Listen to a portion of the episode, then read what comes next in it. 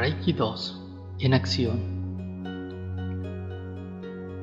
Debes tener muy en cuenta que cuando el cuerpo manifiesta una enfermedad es porque algo no está en armonía. Antes de tratar al paciente, debes hacerle algunas preguntas sutiles para descubrir si la enfermedad tiene origen mental o emocional. Es cuando podremos accionar el símbolo del Seiheki. Si conoces el manejo del péndulo, puedes utilizarlo. Así evitas preguntarle directamente al paciente. Una vez que has iniciado la sanación o el tratamiento con el Seiheki, le hablas mentalmente al paciente y le planteas las posibles soluciones energéticas para que él mismo o ella misma elimine sus propios bloqueos. Así, el paciente, dentro de su interior o en su intimidad, puede encontrar el camino justo de su sanación o desbloqueos emocionales o mentales. Reiki es una meditación y así es como hay que tomarlo y hacerlo. Háblale mentalmente a tu paciente, porque de esa manera se establece una comunicación telepática con el ser esencial al que estamos tratando. Recuerda, lo haces a través de su ser interior.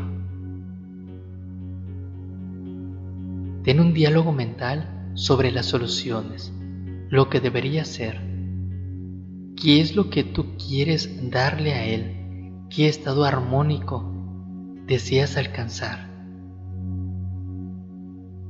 Cuando tú le hablas mentalmente, lo estás haciendo desde tu ser interno hacia su ser interno.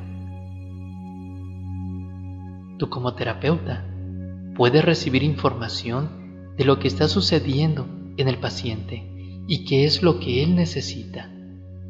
Es muy sutil pero forma parte de la sesión y de la meditación.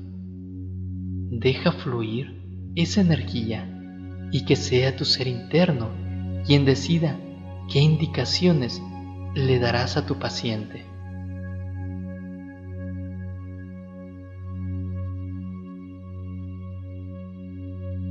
Cuando se trata de una enfermedad y esta es sanada, al mismo tiempo desaparece el problema mental o emocional.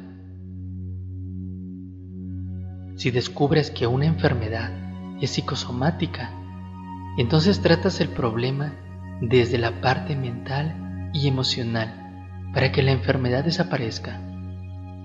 Una emoción o un trauma doloroso es como un huevo que le hemos permitido anidar dentro de nuestro cerebro. Y si continuamos incubándolo, al final es sacado a la superficie en cualquier parte de nuestro cuerpo. Y así, de esta manera, lo experimentaremos por bastante tiempo en una forma de dolor. Es por eso que el paciente experimenta las molestias, va con el doctor y él no logra determinar la causa o el problema.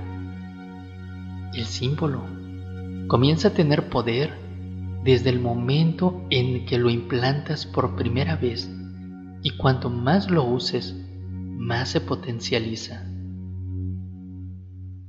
Como ya habrás notado, varía un poco la forma en que enfocaremos nuestro tratamiento de Reiki, pues estamos trabajando directamente con las emociones, con los sentimientos, con los traumas y con todo lo relacionado a la parte más sutil del paciente.